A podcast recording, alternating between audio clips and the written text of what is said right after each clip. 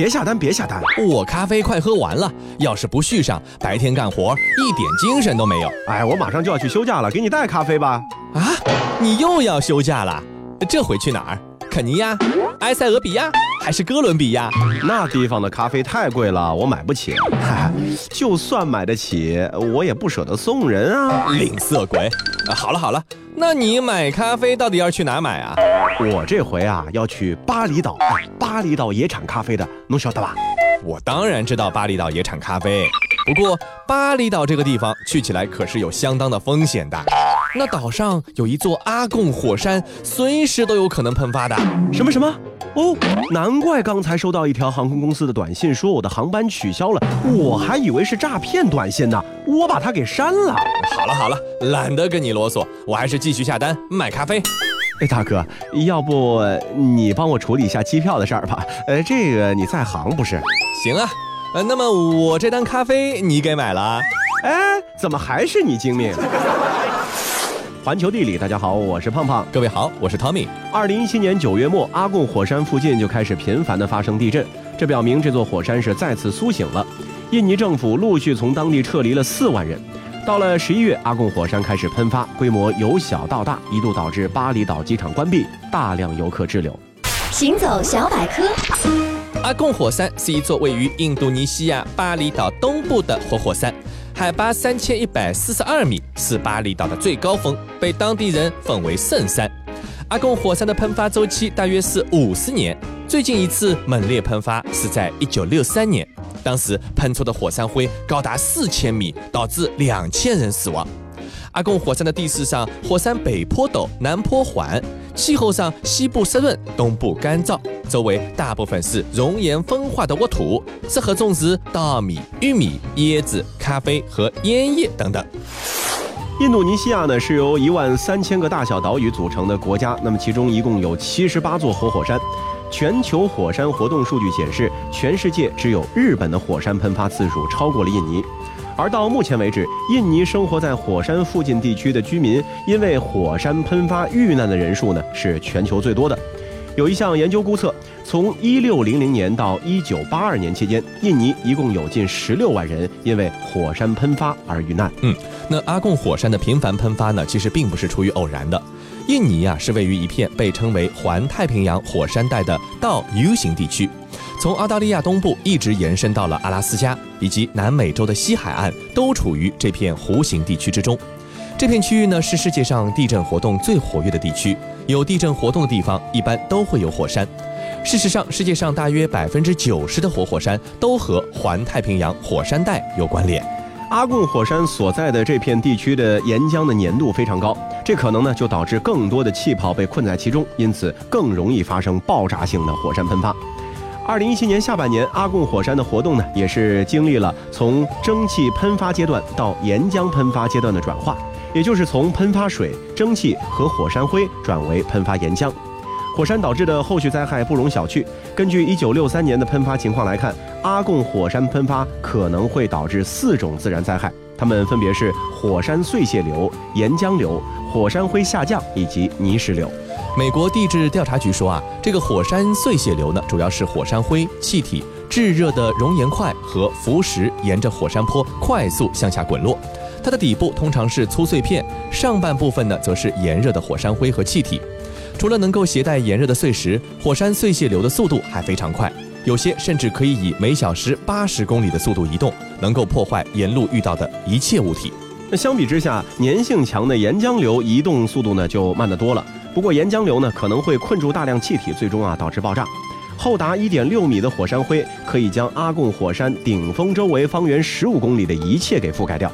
如果出行期间不佩戴保护性的面罩，人们很可能会出现呼吸困难的症状。而如果遇到降雨啊，这火山灰呢就可能会导致火山泥流。火山泥流通常比第一次火山喷发呢还要危险。美国地质调查局指出啊，火山泥流啊一般起初的时候呢规模比较小。随着向山下移动的速度加快，它的规模呢也会随之增加。火山泥流就像是移动的混凝土做的洪水，破坏性极强，而且无法防护。既然这么可怕，那我赶紧换个地方去休假。要不还是去没有火山或者火山不爆发的地方吧。看你这么惜命，干脆离火山远远的。去北美吧，加拿大、美国都行啊。哎，好好好，我要赶紧去，越快越好。哎，对了，我从上海飞到美国，你说是往东飞近，还是往西飞更近一点？这两个方向都不近，最近的路线是往北飞。哎，开什么玩笑？我虽然读书少，可你也别这么蒙我，太小儿科了吧？我可没瞎说啊！你看看航空软件的飞行地图，如假包换。飞机往哪儿飞是一个几何问题啊，而且呢是球面几何问题。比如说，咱们以北京飞往美国波士顿的航班作为例子，拿出一个地球仪，如果从北极的上空往下俯视北半球啊，你就会发现波士顿相对北京几乎恰好在地球的另一面。嗯，那么你可以用一根线啊来测量一下从北京到波士顿的距离。一条路线呢是从东向西直接去测量一下，而另一条路线呢是从北京出发向北，越过北极，再往南朝波士顿这样的方法来测量一下。很显然你会发现第二条路线啊其实要更短一些。世界真奇妙。造成这个现象的原因在于地球是个球体，而在球面上任意两点之间的最短距离必须是大圆上的圆弧。这里说的大圆指的是经过这两个点和球心的那个平面和这个球面切出来的那个圆。三点确定一个平面的道理，大家总归是明白的。我们平时看地图基本都是平面图，这就造成了视觉上的假象。还有一个问题啊，其实也是困扰着很多人。有经验的旅行者都会知道，在航线基本相同的情况之下，从东到西要比从西到东用时要多一些。很多人都猜测这是由于地球不停的自转，所以呢会带着往东飞的飞机飞得更快。也有人反过来想啊，觉得由于地球是在自转，所以飞机往东飞的时候呢，如果不是拼命的飞得比地球自转还要快，就会被地球甩下，离目的地呢就相反会越来越远了。不过呢，其实这都天大误会啊！两千多年以前，亚里士多德就用类似的推理得出了一个结论：地球既不可能有公转，也不可能有自转，所以太阳必须绕着地球转。嗯，然而四百多年前，现代科学的鼻祖、科学革命的开创者伽利略用同样的方法推翻了这个结论。世界真奇妙。伽利略四百多年前就意识到了地球的自转本身并不会改变离开地面的物体相对于地面的速度。那么，为什么飞机从西到东飞的确要比从东到西飞更快一些呢？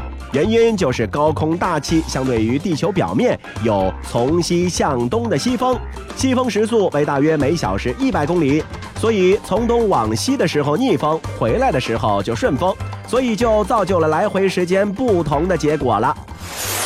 那飞机的巡航高度啊，一般是在地球大气层的对流层的顶部，也就是平流层的区域。之所以选择这个高度，是因为这里气流比较稳定，同时啊，空气也比较稀薄。飞机呢，不但可以平稳飞行，而且呢，空气阻力相对比较小一些，也比较省油。而在这个高度层啊，空气相对地面从西往东流动的原因呢，其实很复杂。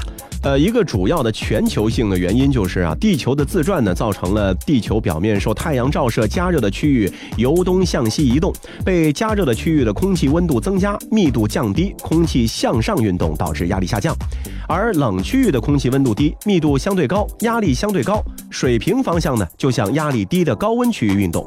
整体上形成了由西向东的相对于地球表面的空气流动，也就是对流层顶部的持续西风。那另外一个重要的因素是啊，赤道平均日照量比南北极要多一些，整体上气温比较高，在大气高层上空就会形成从赤道向南北极空气流动的状况。空气从赤道上往南北极流动的时候呢，由于惯性，自然就带着赤道处的向东的速度，其实呢是物体有惯性的这样的一种直接表现。因此啊，虽然说往东飞得快，根本原因是地球的自转，并不是很多人想当然的认为地球是带着飞机在往东飞。如果说没有太阳的照射，也没有空气对流这些因素，那不管地球转得有多快，往东往西飞的确都是一样的速度。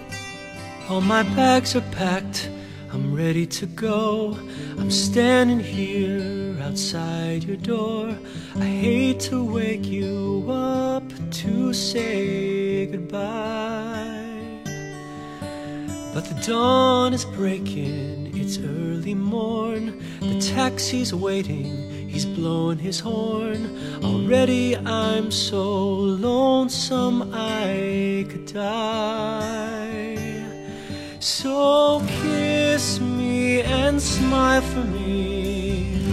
Tell me that you'll wait for me. Hold me like you'll never let me go. Cause I'm leaving on a jet plane. Don't know when I'll be back again. Oh, babe, I hate to go.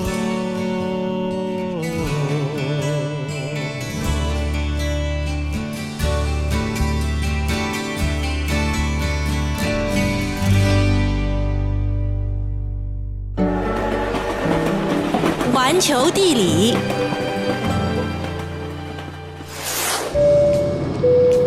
Ladies and gentlemen, we should be take off shortly. 啊啊！ 睡了这么久，总算到了。先生，要不要来杯咖啡？好啊，呃，你们这儿有什么呀？我们为您提供美式、拿铁、卡布奇诺、摩卡、玛奇朵，供您任选。既然要去意大利，那我就提前预习一下，给我来杯意式咖啡吧。不好意思，先生，我们提供的可都是意式咖啡啊。什么什么？哎，你刚才不是还说有美式咖啡的吗？先生，美式咖啡只是个噱头而已，其实都是意式咖啡。算了算了，我不要了，我还是到意大利去喝意大利咖啡吧。哦，先生，推荐您看着维苏威火山，品一杯意式咖啡，感觉一定很好哦。什么什么？啊，怎么又是火山啊？欢迎回到环球地理，大家好，我是胖胖。各位好，我是 Tommy。爱喝咖啡的你或许早已知道，美式、拿铁、卡布奇诺、摩卡、玛奇朵这些咖啡品种呢，其实全部都来自意大利。星巴克、Costa、麦咖啡等连锁咖啡店全部都是以他们为主打产品。嗯，其他咖啡馆里这些意式咖啡也占据着咖啡单的大半。不过，流行世界的意式咖啡，曾几何时啊，只是意大利平民的专利。从出身上讲，意式咖啡呢，其实是最不白领的一种咖啡。在最终逆袭之前，他曾长期是意大利底层劳动人民的最爱。行走小百科，意式咖啡全部都是以 espresso，通常呢就被翻译成了意式浓缩咖啡这种东西为基底的。所谓美式咖啡，事实上就是浓缩咖啡兑水。拿铁就是意大利语的牛奶，意思是浓缩咖啡加牛奶。卡布奇诺是浓缩咖啡加牛奶和奶沫，摩卡是牛奶咖啡加巧克力，玛奇朵则是浓缩咖啡加奶沫。若称为焦糖玛奇朵，则往往是牛奶咖啡加入焦糖糖浆，再盖以奶沫。在很多人眼里，意大利咖啡之所以流行呢，是因为意大利人文艺、慵懒、热爱生活，意式咖啡自然品味最高。事实上啊，今天所谓的意式咖啡和这些高大上的形象词根本扯不上关系。意式浓缩咖啡完全就是二十世纪工业时代才出现的产品。历史可以确证的咖啡饮品呢，最早出现在十五世纪的阿拉伯半岛。虽然文艺复兴时代已经随意大利的商人呢传入了欧洲，但是它被欧洲人接受要晚到十七世纪。这个时候，威尼斯主导的地中海贸易已然衰落，欧洲人喝的咖啡大多由荷兰或者英国的一些公司进口。在十九世纪之前，包括意大利在内的欧美人民喝的都是最传统的由土耳其人传入欧洲的煮咖啡。十九世纪开始啊，通行全欧洲的则是从巴黎咖啡馆发明出来的一种冲滤咖啡。直到二十世纪初，随着一系列技术发明，欧洲各地的咖啡才出现地域差异。那为了建立区域垄断，不同公司呢开始基于不同的咖啡制法，提出地域咖啡的概念，逐步的驯服消费者。比如说，在德国和北欧售卖轻度烘焙的阿拉比卡咖啡，在法国和意大利销售重度烘焙的罗布斯塔咖啡。意式咖啡的概念呢，也正是在二十世纪前期，在一系列的技术、经济、政治影响下逐步形成的。嗯，今日意式咖啡的主要产品和基底意式浓缩咖啡，它的诞生呢要晚至一九零五年。这一年，当地一家公司正式开始生产销售一种机器，能够利用高压蒸汽在四十五秒内制作一杯咖啡。这种咖啡因而被命名为浓缩咖啡，兼具压力和快速之意，这就是 espresso 这个词的意思。最初啊，这种浓缩咖啡机啊都是在高档酒吧使用的，它巨大的噪音和快速的制作流程，在看新鲜的人们眼中啊是颇有一些现代主义的仪式感的。可是呢，因为浓缩咖啡机生产快捷高效，而且呢极度节省人力，实现商业化生产之后啊，很快啊就在街头的大街小巷、小酒馆普及开来了。那就在这时，一道法令决定了意式咖啡的命运。一九一一年，在左翼运动影响之下，意大利议会通过了贸易规则，授权各市议会制定基本消费品最高价格。鲜咖啡作为意大利人民的日常饮料被列入其中。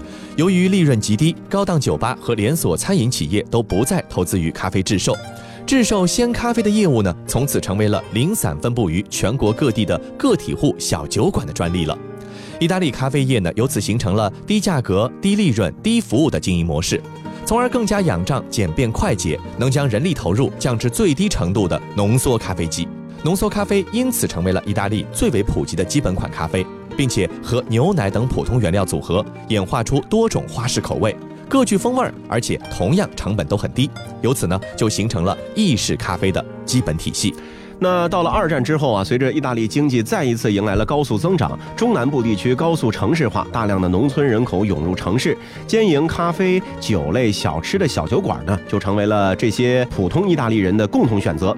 那意式浓缩咖啡呢，也迎来了新一轮的增长和普及。这一方面啊，低消费的小酒馆成为了新兴城市工人阶级最理想的休闲和社交场所，价格不高、味道浓烈而且富含咖啡因的意式浓缩咖啡，以及其他物美。价廉的花式咖啡正合劳动人民的口味，而另一方面呢，街头小酒馆服务工薪阶层，无需任何的技能就能够开办，尤其是制作意式浓缩咖啡的师傅，几乎不需要任何的专业技能，广大农村劳动力经过简单培训之后，就马上可以胜任。世界真奇妙。从一九五六年到一九七一年，意大利的此类小酒馆由八万四千二百五十家增长到了十一万八千零二十九家，增长了百分之四十。直到一九八零年代，作为不折不扣的低端产业，完全和高雅文化绝缘的意式咖啡，才在偶然机遇下得到了美国商业模式的加持，由此冲出街头，征服世界。早在一九五零年代，意式浓缩咖啡机啊就已经传入了意大利周边的法国、瑞士、奥地利等国家。但是和意大利本土一样啊，这些国家的意式咖啡也主要存在于小型低端酒吧，主要服务于城市工人阶级。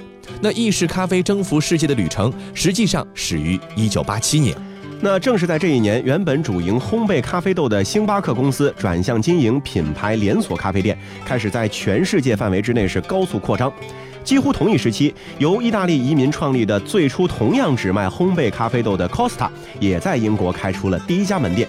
以意式浓缩咖啡为核心的意式咖啡，从此彻底转变了自己的身份，成为了全世界商务人士的挚爱。那这番逆袭的成功啊，首先要多亏了英美意大利侨民在餐饮业长期的艰苦奋斗。从十九世纪末开始，由于糟糕的民族整合和极落后的经济状态，大量意大利南部居民呢选择了背井离乡去其他国家谋生，尤其是美国。一八九零年至一九一零年间，大约有二百七十万南意大利人呢进入到美国。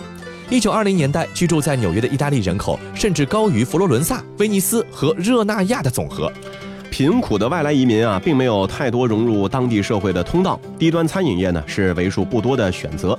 而意大利人恰恰在餐饮上又具有非凡天赋，比起同为难兄难弟的爱尔兰侨民来说呢，是更有压倒性的优势。嗯，很快就在美国的低端餐饮业当中是如鱼得水，披萨饼、通心粉、千层面迅速成为了美国人民的日常食品。到了一九八零年代，意大利侨民啊，已经为丰富英美人民的饮食奋斗了近一个世纪。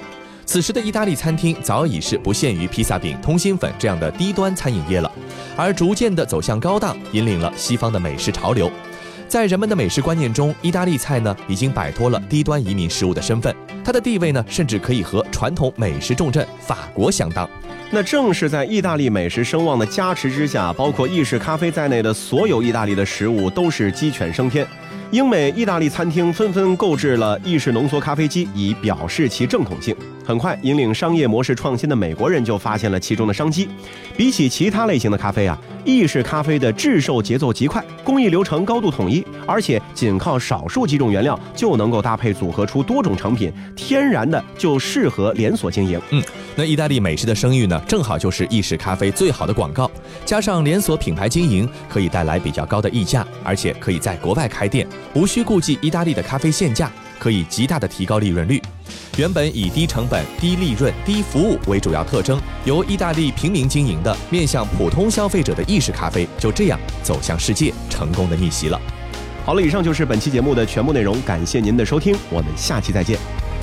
阳光有点晒，睡到自然醒来。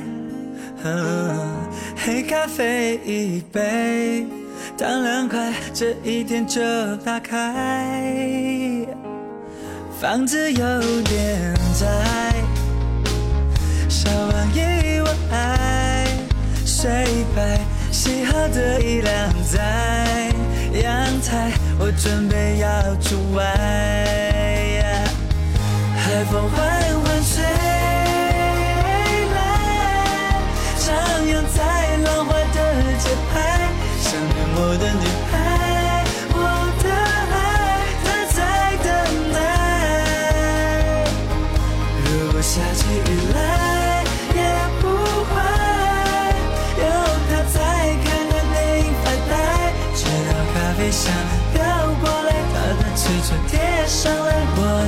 醒来，海风缓缓吹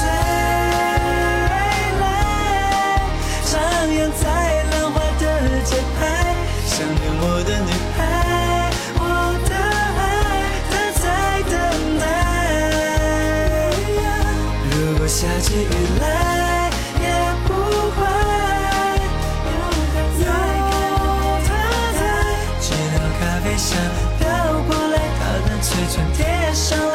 才醒来。阳光有点晒，睡到自然醒来。黑咖啡一杯，糖两块，另一天又打开。